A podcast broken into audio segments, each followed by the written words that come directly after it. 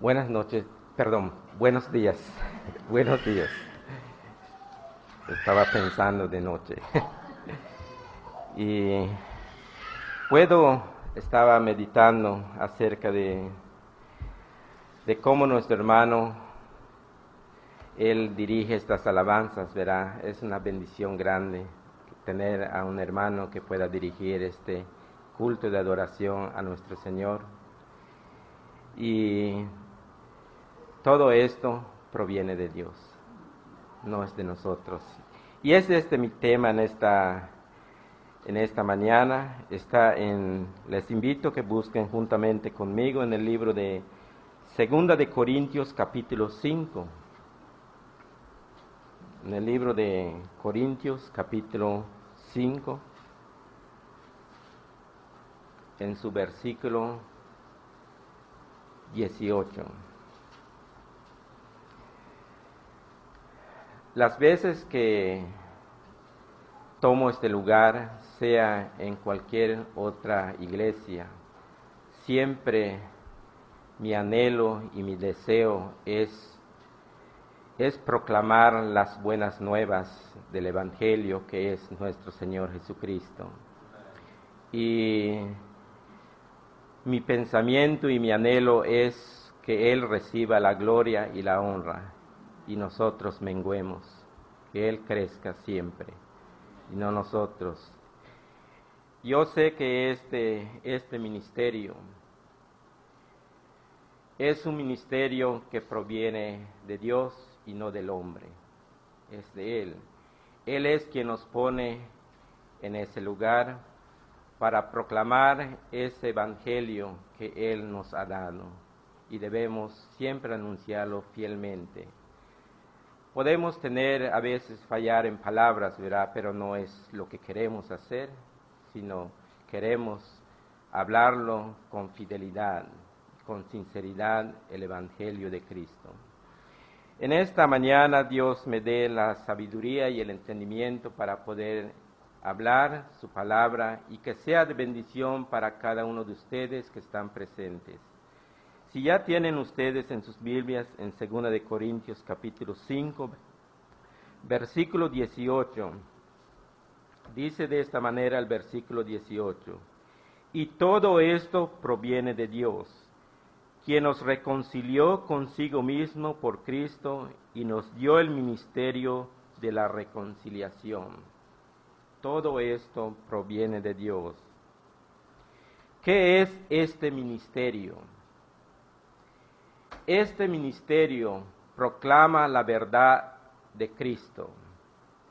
Este ministerio anuncia que solamente en el Señor Jesucristo hay vida y no hay en los esfuerzos humanos. Este ministerio lo, amamos porque en Él está nuestra esperanza. En Cristo Jesús es nuestra esperanza. Y todas estas cosas nos dice el versículo 18 que proviene de Dios, proviene de Él. El apóstol, él está hablando acerca de estas bendiciones que Dios nos ha dado. ¿Cuáles son estas bendiciones que Él nos ha dado? Es la salvación, la vida eterna, el nuevo, el, nuevo nacimiento. Estas son las bendiciones espirituales que Él da a su pueblo.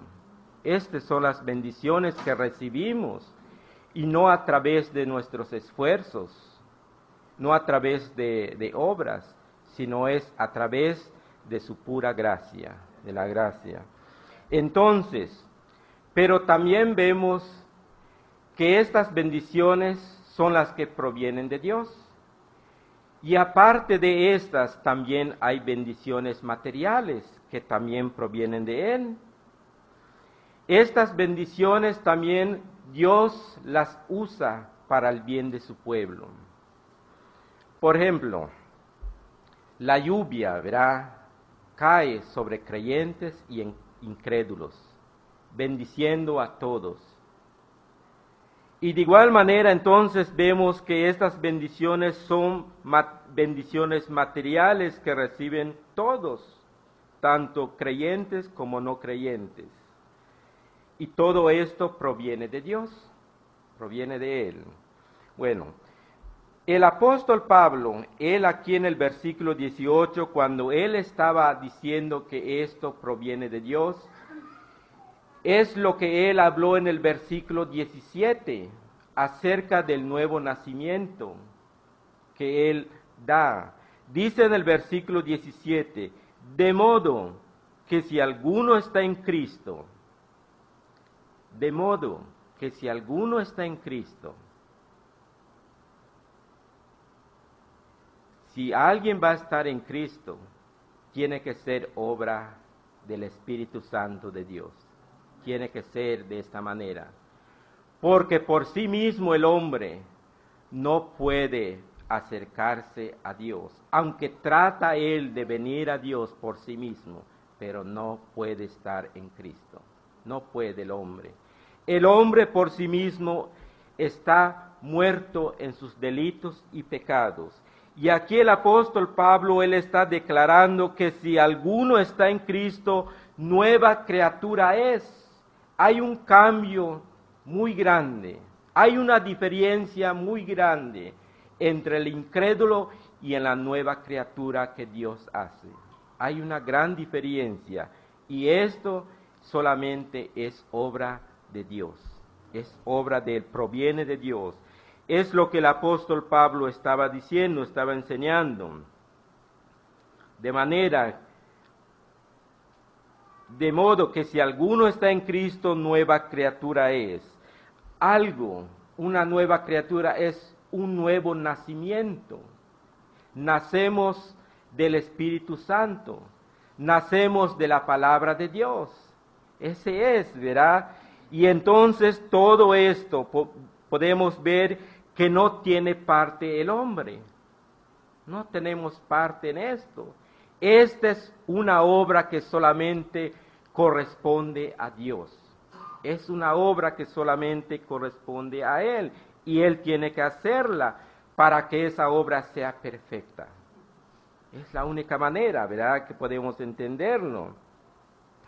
Las cosas viejas pasaron, dice la palabra de Dios, pero antes quiero que leamos en el libro de Juan en el libro de Juan de los Evangelios en su capítulo 1. La razón de esta nueva criatura. Dice aquí en Juan capítulo 1 versículo 12, dice, mas a todos los que le recibieron, a los que creen en su nombre, les dio potestad de ser hechos hijos de Dios. Mas a todos los que le recibieron, aquellos que recibieron el mensaje del Evangelio que anunciaba, se anunció desde el Antiguo Testamento, verá, tenemos el testimonio de los profetas acerca de Cristo. Y ahora nos dice aquí también que todos los que le recibieron, estas personas que le recibieron, no le recibieron por sus propios esfuerzos, no. Estas personas habían creído, habían creído en el Señor, habían creído en las promesas de la palabra de Dios. Y por esa razón ellos creyeron en su nombre y Él les dio la potestad de ser hechos hijos de Dios. No es el hombre, es Dios quien tiene ese derecho de hacernos hijos de Él, ¿verdad? Antes éramos hijos de ira, lo mismo que los demás, pero gracias damos a Dios que Él nos ha reconciliado a través de Cristo. Este es el Evangelio. Este es lo que el apóstol Pablo está hablando aquí en, en 2 de Corintios capítulo 5, versículo 18. Y sigue diciendo versículo 13 de Juan, dice, los cuales no son engendrados de sangre, ni de voluntad de carne, ni de voluntad de varón, sino de Dios. Es obra de Dios esto, ¿verdad? Y el hombre no tiene parte en ello. Es Dios quien nos da ese nuevo nacimiento. Es Él a través de su bendita palabra. Este cambio, este cambio que nos dice el apóstol Pablo aquí en el versículo 17 del capítulo 5 de Segunda de Corintios, es una conversión. Y esta conversión no proviene de nosotros, sino de Dios. Es de Dios. Un hombre puede tratar de convertirse en la religión y hasta allá llegar. Hasta allá él puede llegar. Pero la palabra de Dios nos enseña que ninguno puede venir a Dios, ¿verá? Nadie, absolutamente nadie. Es Dios quien nos, nos da ese querer y el hacer de su buena voluntad, es Él. Entonces vemos que, la, que este cambio, esta conversión no proviene de nosotros, sino de Dios. Ahora tenemos como esa nueva criatura o como creyentes, tenemos un hombre nuevo, un hombre nuevo, un corazón nuevo, una nueva naturaleza nuevos principios y una familia nueva. Esto es obra de Dios. Todo esto proviene de Dios y no es del hombre. Entonces, y todo esto es por la pura gracia de Dios que se nos es dado. ¿Quién merece la gracia de Dios? Nadie, ¿verdad? Nadie. Pero gracias damos a Él que Él nos ha amado y nos ha dado esa gracia para salvarnos de nuestros pecados. Y ahora estamos en Él, somos salvos por la pura gracia de Dios. Y todo esto proviene de Dios que nos, que nos son dadas a través de Cristo. Todas las cosas en la creación, en la providencia, en la redención, en el mundo venidero, todas estas cosas provienen de Dios y no de nosotros. Él es el primero. Él es el primero. Él es la primera causa de todo en la salvación y en todo lo que nosotros recibimos o gozamos. Puede haber, puede haber segundas causas, ¿verdad? Puede haber segundas causas. Dios usa los medios como instrumentos él está utilizando esos medios como instrumentos para llevar a cabo sus propósitos. Dios usa, vemos que Dios usa para nosotros, para nosotros de una manera misteriosa. Por ejemplo, ahí tenemos lo que nos enseña en el libro de Hechos capítulo 2, verá en el versículo 23, cuando dice, que Dios, según, quiero leerlo, en el libro de, Hechos, capítulo 2, versículo 23, dice, a este entregado por el determinado consejo y anticipado conocimiento de Dios, es Dios, verá, que está llevando a cabo sus propósitos, es Dios. Y Dios mismo nos dice la palabra de Dios que lo entregó en manos de esos hombres inicuos. Dios está usando a estos hombres malvados, verá, para llevar a cabo su propósito, para llevar a cabo esa obra de salvación. Cristo Jesús tenía él que morir en la cruz del Calvario, para que su sangre que él derramó pudiéramos ser lavados de nuestros pecados.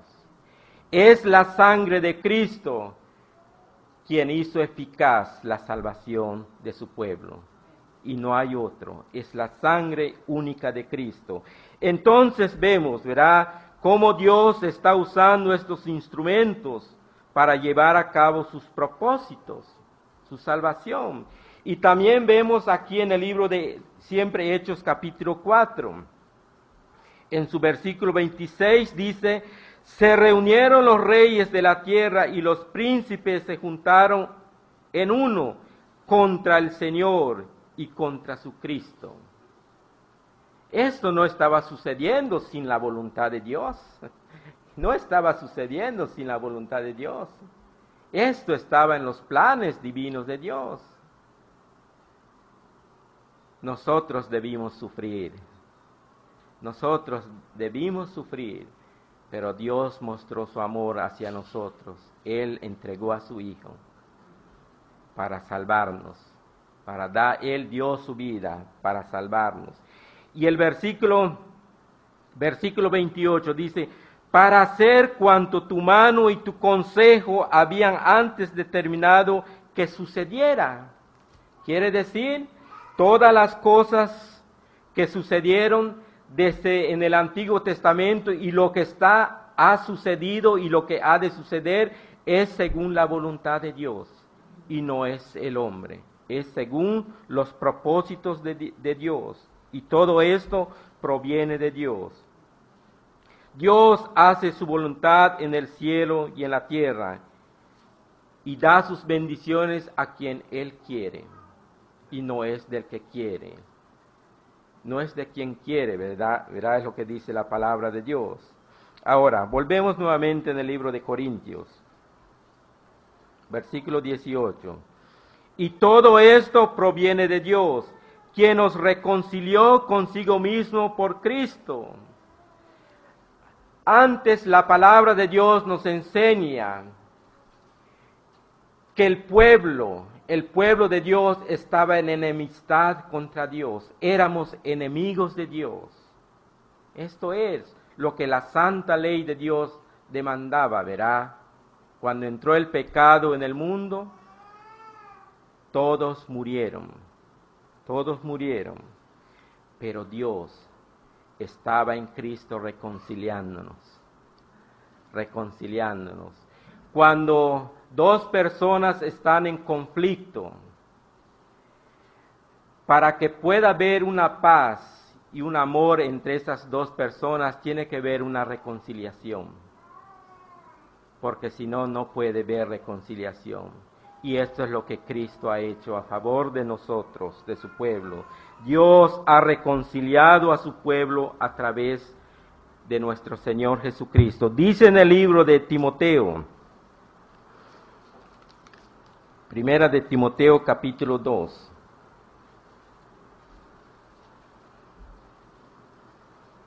En su versículo 5.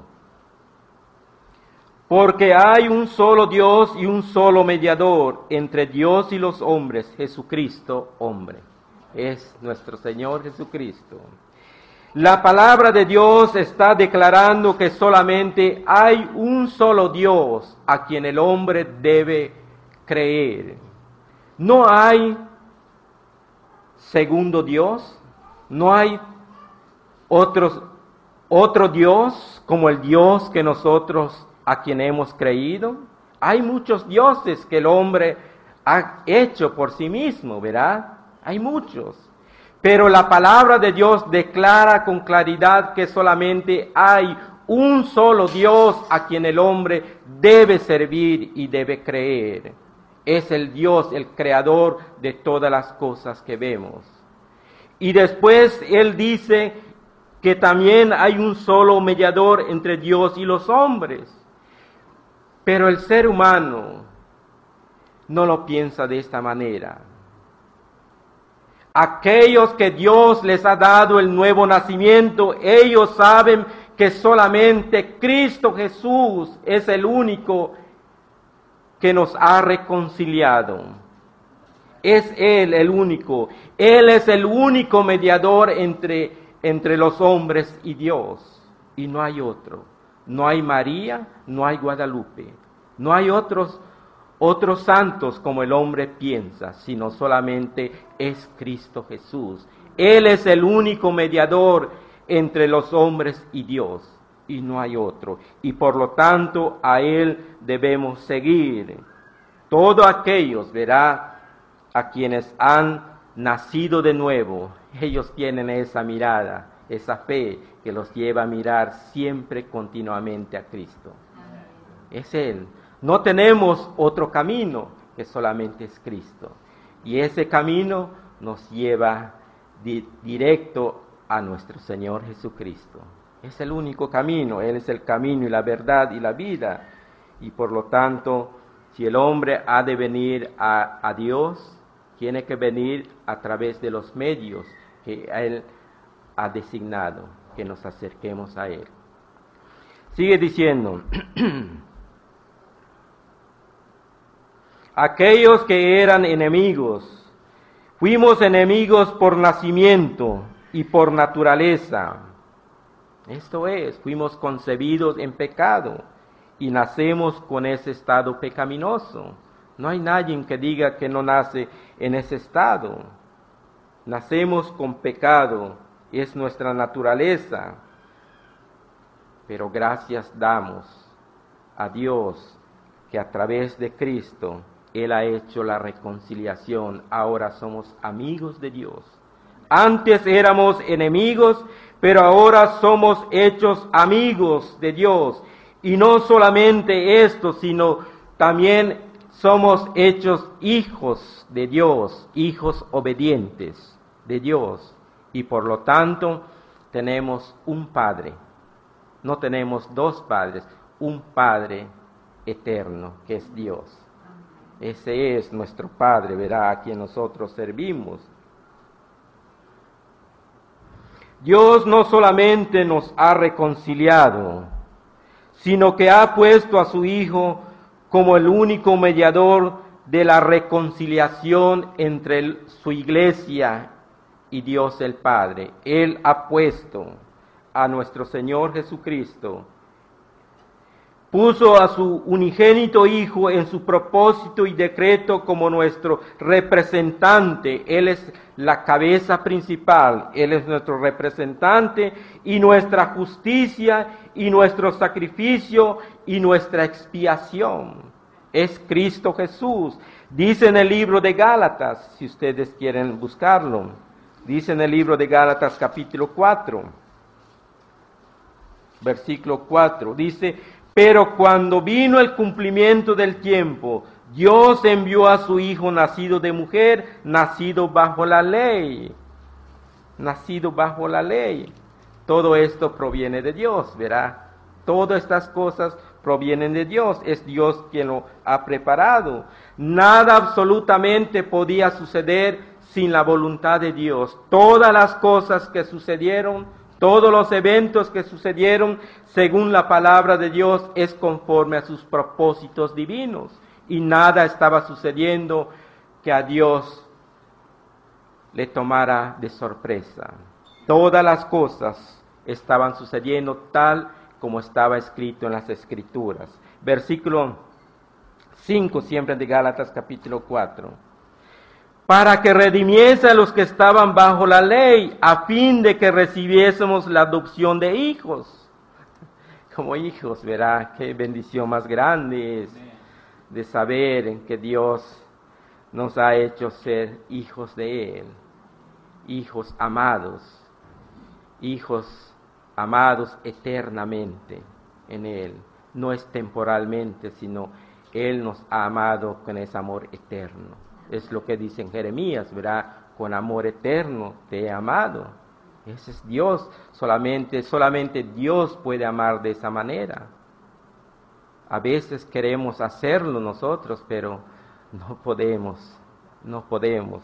Tratamos de hacerlo, verá, pero Dios, Él sí, Él ama eternamente, según su voluntad. El tiempo determinado por el Padre se cumplió. Cuando Dios reconcilió a su pueblo, vuelvo nuevamente en el libro de, de Corintios. Y todo esto proviene de Dios, quien nos reconcilió consigo mismo por Cristo y nos dio el ministerio de la reconciliación. Este es el ministerio, este es el evangelio que proclamamos que solamente en el Señor Jesucristo hay salvación y para venir a Dios solamente es a través de Cristo. Es el único, ¿verdad? Es nuestro mediador. Entonces Dios envió a su Hijo, a nuestro Señor Jesucristo, el Mesías al, al mundo. Él lo envió con un propósito de salvar a su pueblo Es lo que dice en el libro de Mateo capítulo 1 en su versículo 21, verás lo que dice, Él salvará a su pueblo de sus pecados. Fue designado nuestro Señor Jesucristo. Cristo Jesús no fue creado como Adán. Él no fue creado como Adán. Adán fue creado Cristo Jesús no, fue, no nació de varón como todos nosotros, los hombres, ¿verdad? Él no nació de esa manera.